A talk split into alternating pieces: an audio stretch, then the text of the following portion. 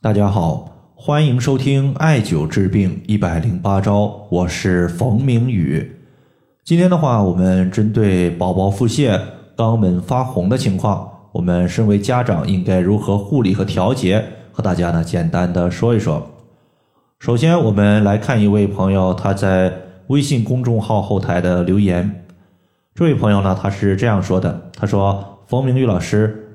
我家的二宝是一个男孩子。”今年八个多月了，最近孩子持续有将近十来天的腹泻情况，基本上每天都有五六次，并且孩子也不喜欢喝水。今天孩子出现了发烧以及肛门发红的问题，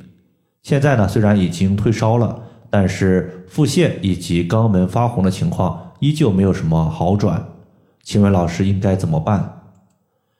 比如说，小孩子长期的腹泻和肛门发红的问题，它一般呢在小孩子五个月到一岁之间，它出现的几率可以说是最高的。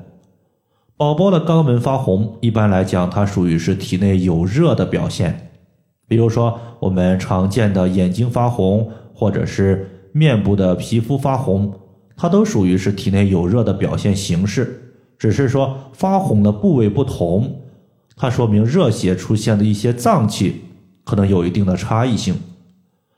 那么首先呢，咱们先分析一下腹泻的类型。宝宝他常见出现的一个腹泻问题呢，最常见的类型有四种。第一种呢，他的腹泻伴随有大便清晰有泡沫，但是呢，大便的味道整体呢比较轻微，同时呢，小便清长，有的时候呢，小孩子容易出现腹痛的问题。这类情况呢，它多半属于是寒湿腹泻。第二类呢，就是宝宝他的体温略微偏高，甚至呢有发烧的情况，大便呢稀薄，如同水样，或者说像蛋花汤一样，大便的臭味呢就比较重，比较明显，同时呢可能还会伴随有尿量的减少，小便的颜色偏黄，这类情况就属于是湿热腹泻。而上述这位家长他所提出的一个腹泻问题，多半呢他就属于是湿热腹泻的情况，并且呢这位家长朋友他也讲了，孩子呢平时喝水比较少，因为体内呢我们一定要保持水火平衡、阴阳相济，你的水它的摄入量少了，那么体内的水呢它压制不住我们体内的火气，那么火它表现出来就会出现一些。体温偏高、发烧，甚至肛门发红的情况，它具体的一个调节思路呢，我们可以归结为补充水分、调节脾胃功能、消散体内积聚的热。调节方法呢，我们可以等会儿再说。接下来呢，我们把后面两种比较常见的腹泻也和大家说一说。第三类腹泻呢，我们可以归结为饮食腹泻。它是典型的饮食不当所导致的腹泻问题，成年人呢也经常出现。这个情况一般就是吃了不经常吃的食物，或者说某种食物过量所导致的问题。还有第四类叫做脾虚腹泻，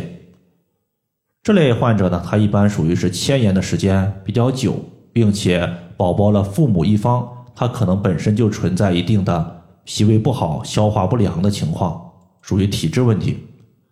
具体的调节方法呢，尤其是针对小孩子，我们用艾灸呢，可能说有，但是有的时候呢，小孩子可能不一定配合，我们往往呢还是以食疗以及按摩作为主要的调节手段。那么在这里呢，我们依旧是说食疗和按摩两种方法。首先呢，咱们先说食疗问题。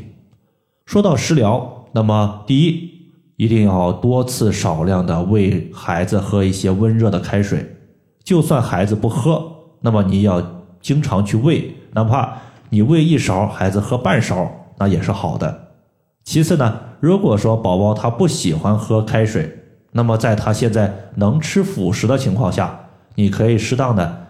用秋梨或者是白萝卜直接榨汁儿，用榨取的汁液喂孩子也是可以的。因为呢，这两种蔬菜和水果呢，它本身具有一定的去火的效果。最后呢，就是红屁股的一个局部患处，比如说肛门发红的肛门部位，一定呢要每天用温水进行擦拭和清洗，务必保持肛门局部的干爽，不要为了说贪图省事，一直使用一个尿不湿，非要使用到尿不湿都满了才去更换。实际上，当尿不湿都已经满了的时候，你再更换就略微有些晚了。那么第二个呢，就是按摩。按摩的调节呢，首先第一个就是顺时针揉腹五到十分钟，逆时针按揉我们的肚脐三百到五百次。这个呢比较简单，就不说了。第二个呢叫做揉龟尾三百到五百次。那么龟尾它所在的位置呢，其实就是我们尾椎尾巴骨的末端。那么这个地方呢，我们一般是用中指或者是食指点按居多，也有用大拇指的。最后一个呢就是逆推七节骨三百到五百次。七节骨的位置呢，基本上就是在我们的第四腰椎到尾椎它所形成的一条直线，大概的位置呢，你就可以当做我们的腰椎的最下方以及我们的尾椎这一块区域。七节骨呢，实际上它就属于是我们人体督脉的一部分。对于督脉呢，小孩子其实有一个最为常见的操作就是捏脊，但是有些家长朋友呢，我之前讲过，他捏脊呢瞎捏。他不分方向，不分体质，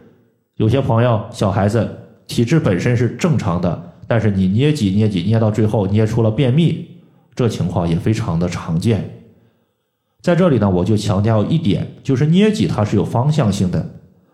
从下往上为补法，从上往下为泻法，所以从下往上推七节骨，它就是泻法。那么泻法的目的就是为了泻火清热，为了调节肛门的上火发红问题，我们就是用泻法来推七节骨，只要方向不错，一般来讲都没什么大问题。好了，以上的话关于宝宝的腹泻以及肛门发红的情况，它的具体原因和调节方法，今天呢咱们就和大家分享这么多。如果大家还有所不明白的，可以关注我的公众账号。冯明宇艾灸，姓冯的冯，名字的名，下雨的雨。感谢大家的收听，我们下期节目再见。